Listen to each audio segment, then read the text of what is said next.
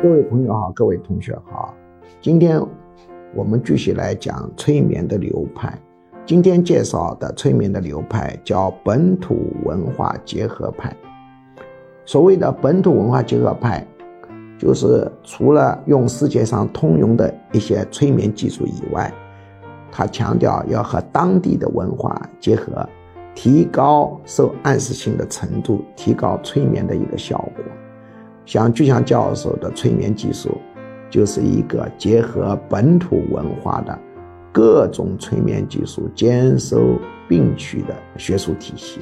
我呢，世界上流行的催眠技术，通通的呢都会使用，但是我还会使用一些欧美催眠人士啊没法用的技术，叫做点穴。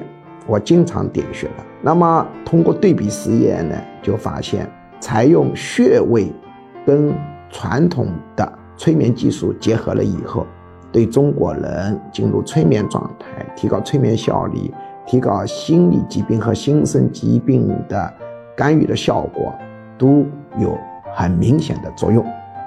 但是我发现点穴对啊外国人的作用就比较差，说明这个穴位既有生理作用，还有心理暗示作用。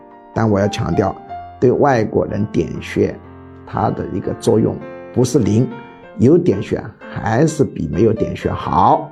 那么至于穴位的运用，我呢有形成了自己的偏好，以后呢啊再讲解。